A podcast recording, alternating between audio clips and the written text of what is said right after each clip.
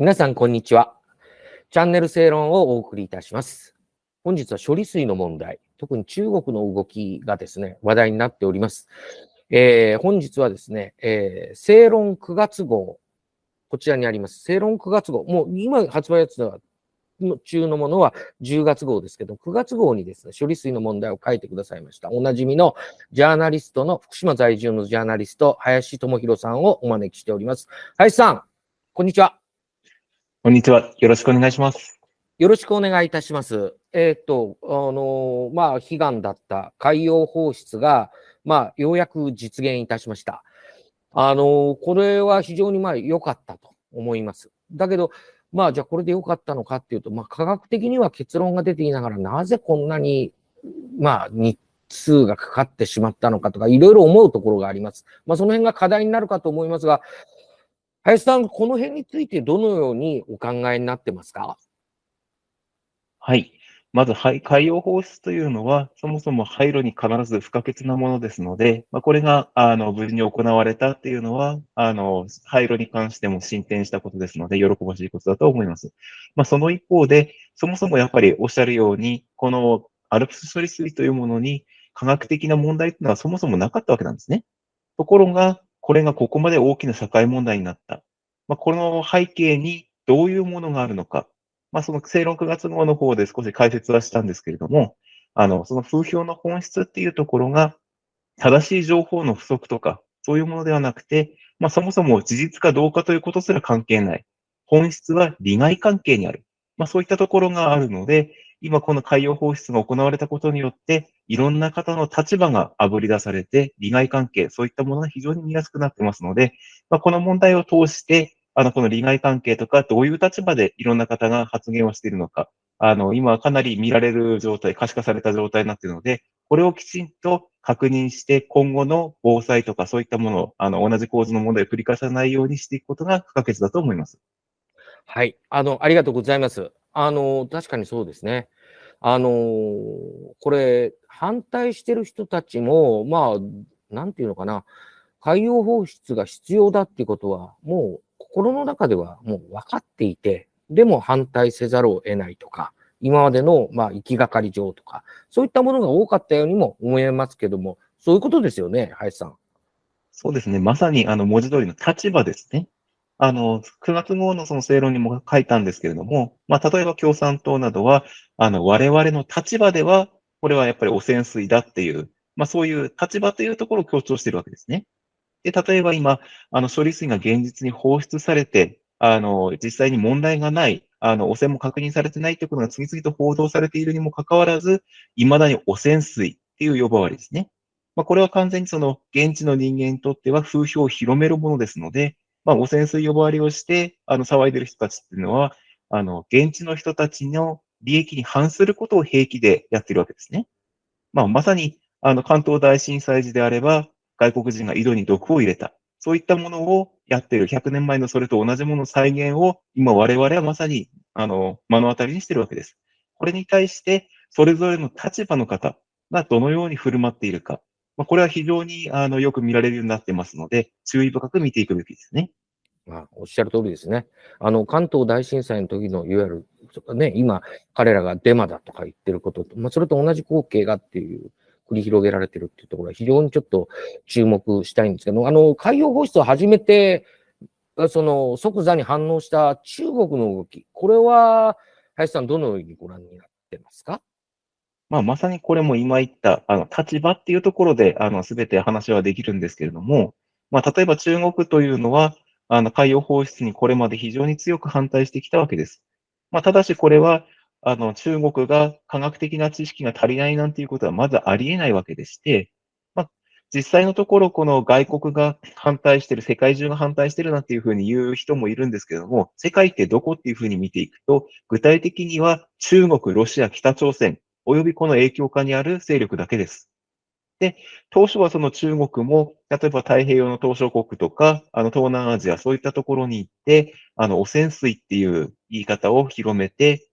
あの、やっぱり仲間に入れようとしたんですけれども、ASEAN でも相手にされない。で、ミクロネシア諸国でも当初中国に流されたにもかかわらず、日本の外務省の働きなどによって、これをちゃんとひっくり返すことができたわけですね。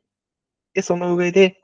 例えば中国があの輸入に対してその規制、まあ、輸出規制ですね、を行ったっていうふうになってますけれども、その一方で EU 諸国などは、このタイミングで逆に福島県を含む日本産の東京電力のこの原発事故由来の輸入規制というのを全て撤廃しているわけです。このタイミングに合わせてやってるっていうのは、やはり、あの、ちゃんとした根回し、まあ、外務省を含めた日本の、あの、そういった行動というのが非常に強くあったのではないかと思います。なるほど、なるほど。そうすると、中国のいわゆる騒ぎというものはですね、えー、まあ、日本の報道を見ててもそうですけれども、まあ、あの弱腰じゃないかとかいうような人も、まあ、一部にはいるんですが、見込み違いっていうものがあらわになってきてるっていうような感じもありますか？どうですか？その辺どう見ますか？そうですね。まあ正直言いますと、まあこれ朝日新聞の記事にも確かあの昨日あたり載ってたと思うんですけども、中国としてはかなりの誤算があったというふうに見るべきだと思います。まあというのも、あの中国も正直なところこの福島の問題というものを、まあ日本全体として、あの、やっぱり優先順位としては低めに見ていた。まあ正直馬鹿にしてたと思うんですね。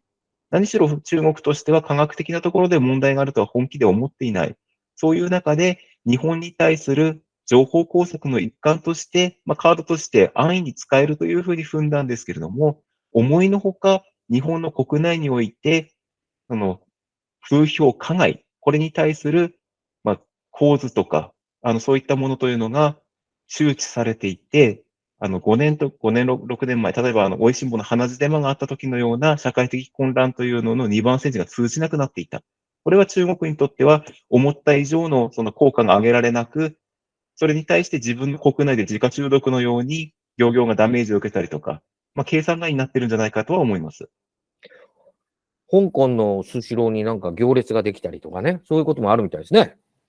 そうですね。あの、実際、香港などは実際、中国政府のことは信じていないでしょうから、まあ、とはいえ、香港のその政府というのは中国の意向に沿って輸入禁止っていうのに、やっぱり足並みを揃えざるを得なくなるので、最初に言ったように、やはり中国、ロシア、北朝鮮、およびその影響力、影響下にあるような勢力のみが、その日本のその処理水放出に強硬に反対している状況ですね。今、先ほど少し話がありましたけれども、まあそういうその世界的にね、中国としては思い通りにこう広まっていないという、まあそういうことも自覚しているような状況だと思いますが、その背景にはやっぱり外務省が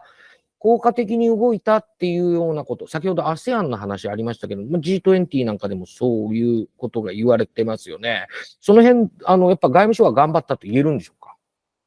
そうですね。今回のことに関して言えば、まあ、少なくとも今回は外務省には、あの、非常によく頑張っていると思います。まあ、そういった根回しもそうですし、あの、特筆すべきところというのは、まずその、偽情報、誤情報、フェイクニュース、流言飛語に対して、毅然と反論を堂々とするようになったところですね。国際的なところでも堂々と反論をし、例えば SNS 上であの広がっているようなデマに関しても、ちゃんと反論をしてるんですね。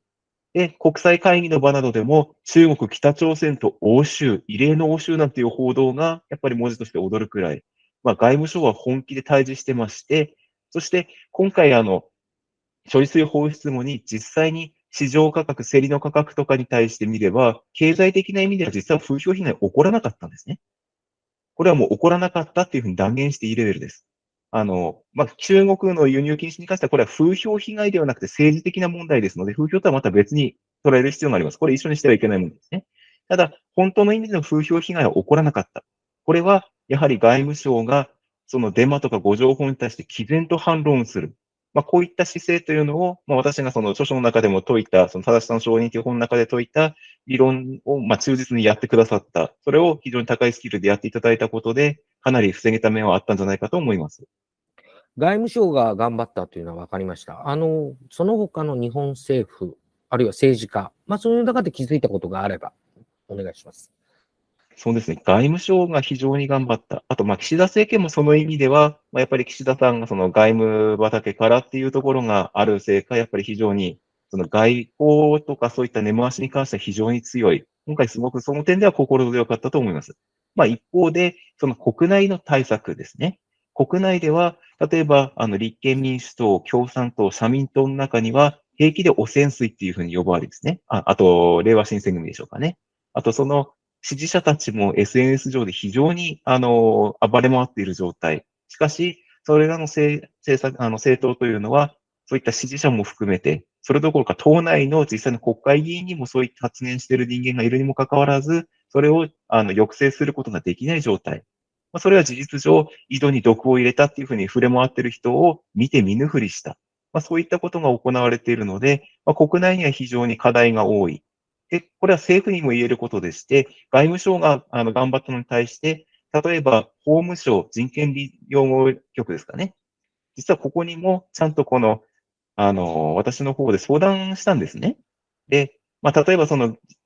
SNS 上で法務局、法務省の人権擁護局は、ヘイトスピーチはやめようと。あの、例えば外国人に、あの、国に帰るとかじゃないヘイトスピーチです、みたいなことを勇ましく発信している中にもかかわらず、まあ、例えばその、汚染水が海洋放出される。まさに、あの、そういったヘイトスピーチ、差別につながりかねないような発言に対して、まあ、これに対して法務省の方からも、ちゃんと抑制してほしいと。これはヘイトスピーチ差別につながりかねないものだというふうにアナウンスしてほしいというふうに言ったんですけれども、まあ、ケースバイケースなので明言できませんと。あの、引き続き正しい情報をホームページで掲載していますみたいな、まあ、そういう逃げ方をしてしまったので、まあ、ここで、あの、法務省なども外務省と同じくらいの動きをしてくださったならば、国内でのこういった風評加害、偏見差別につながるものというのは、劇的に改善したと思われますので、まあ、ここで及び腰になってしまったのは非常に残念だと思います。なるほど、なるほど。あの、農水大臣の発言なんていうのもありましたね。まあそうですね。あの、農水大臣に関しては、まあ、ちょっと、やっぱり迂闊というか、まあ、この問題に対して、まあ、ちょっとコミットが弱かった。まあ、あの、あまりちょっと考えとか、そういったのが及んなかったのかなっていう点があったの、あった一方で、これを野党が問題視して、あの、辞任すべきだみたいなことを言い始めたっていうのは、まあ、本当にどの口がっていうふうにしか言いようがなくて、かえってその野党の人たちが汚染水っていうふうに呼ばわりしてきたことが、やっぱりピックアップされてしまった、クローズアップされてしまったっていう点があるので、まあ、本人はその気はないんでしょうけども、かえってその欺瞞性っていうのが明らかになったので、まあ、プラスになった面もあったんじゃないかと思います。なるほど。あのー、まあ、そう考えてくると、まあ、全体としては政府はよく、まあ、今回はやったのかなという感じがありますが、一方で問題点が国内に絞られつつあると。まあ、その中で、まあ、今、あの、林さんが言われたのは、まあ、主に政治の担い手である、あの、その野党ですね、を指摘しました。あと、メディアですね。メディアで何か気づいたことっていうのはございますか？まあ、そうですね。メディアは処理水放出が決定した後なども、まあ、処理水放出に反対だとか、あと、当事者の不安を煽るような報道ばかり繰り返したんですね。で、まあ、それに対して、逆にその、報道のフィルターを返さない当事者の声として、あの、福島県いわき市の老舗の魚屋さんなどが発信したのが非常に話題になりまして、どうして、あの、風評、風評が心配だというなら、それを解消するような方向のことをちゃんとやってほしいと。で、処理水放出も仕方ないことだと思っていると。ちゃんと協力してほしいというような、そういった趣旨のことをちゃんと言ってるんですよね。それに対して、報道というのは、やっぱり、あの、不安だとか、あの、ネガティブなことばかり言って、で、実際その、社説ですかね。その放出に関する各新聞社の社説を比較してみると、実は処理水放出に賛成をあの表明したのって、全国でその4市だけだったんですよ。4市はい。4市だけで、その4市っていうのが、福島民友。これは、あの、福島の地元市ですね。あとは、日経新聞、読売新聞、産経新聞。この4市だけです。で、それに対して、例えば東京新聞だとか、あの、他にどこだったかな、北海道新聞、中国新聞などなど、あの、非常に多くのところが、あの、危険を匂わせるような感じのことをやったり、まあ、あとは合意が取れていないのに放出するのはダメだというふうに言いながらも、正しい情報、科学的情報を報じない。合意できていないのが問題と言いながら合意を妨げることを自分たちでやってるんじゃないか。まあ、こういった姿勢がやっぱり新聞に見られているので、まあ、実際のところ、例えば処理水放出に関して福島の地元も含めて賛成の方が圧倒的多数なわけなんですね。で、科学的には問題ない。国際的にも中国、ロシア、北朝鮮以外は、あの、賛成、歓迎、もしくは無関心、そういった状態である中で、じゃあなんで一部の新聞は民意にも科学にも外交にも反して反対というふうに言ってるんですかと。これ実は、あの、原発の再稼働に関する意見でも、国民の世論が賛成多数になっているにもかかわらず、新聞の論調を見ると反対が圧倒的に多数なんですね。そうなると、彼らがその主張する正しさ、正当性って何に担保されているのかって、まあ、彼らの独善でしかない。逆に、その処理水に関する報道というのも今までそういう独善でもってやられてきたのではないか。そういった少佐が、あの、まざまざ見せつけられたような状況になってますね。なるほど。あの、そうですね。あの、私がね、非常に、あの、実感するのは、ウィキペディアの風評被害っていうね、あの、あれの記述が相当、あの、実態に即してると言いますか、昔は本当にその、先ほど林さんが、あの、おっしゃったような、あ法務省の木で鼻をくくったような説明しかない。抽象的な説明しかなかったものが、随分、その、今日は、そのメディアとの絡みで、メディアが実はメディアの内心、な意図の中に、いわゆる悪意があったり、そういうようなものをこう、えぐり出すような解説、実態に即した解説っていうのが増えてるのを見て、まあ、びっくりしたというか、まあ、あの、世の中少しずつ変わってるなというふうなことを実感しました。今回の海洋放出においても、もちろん課題はありますけれども、まあ、皆さん一生懸命やってるってことはもう、あの、言っていいのではないかなというふうに私は思います。あの、林さん、あの何かありますか？今のまとめで。まあそうですね。その今おっしゃった、そのウィキペディアの風評被害の件も、あの従来風評被害っていうのはその経済的被害だけしかやっぱり言われてなかった中で、そのちゃんとその人権とか、その幅広いところの被害までちゃんと網羅するようになったことと、その風評被害を起こす、まあ風評っていうのは全てが人災ですから、それを起こすにはやっぱり加害者っていうのもいるわけですね。風評加害。そういったものも明確にされてきたのはややはり良いかと思います。で、実際、この海洋放出問題を通して見えてきたことで、今までこういった情報災害ですね。あの、人々がこういうふうに、あの、だんだん正当性を担保しないものに踊らされて大問題にさせられるっていう構図のあの、可視化がだいぶ進んだかと思います。同じ構図というのが、おそらくその豊洲市場での移転問題とか、そういった時に非常あの非常に社会が騒いだっていうのも、あの、かなりあったかと思うんですが、豊洲の時と違うのは、加害者のその構図とか、やり方っていうのがかなり白日のもとにさらされたっていう点がありますので、社会が少しずつ成熟して、まあ、こういったものに対する免疫でしょうかね。そういったものができてきてて、少しずつ世の中良くなってきてるんではないかとは思います。なるほど。あの、本日はありがとうございます。どうもありがとうございます。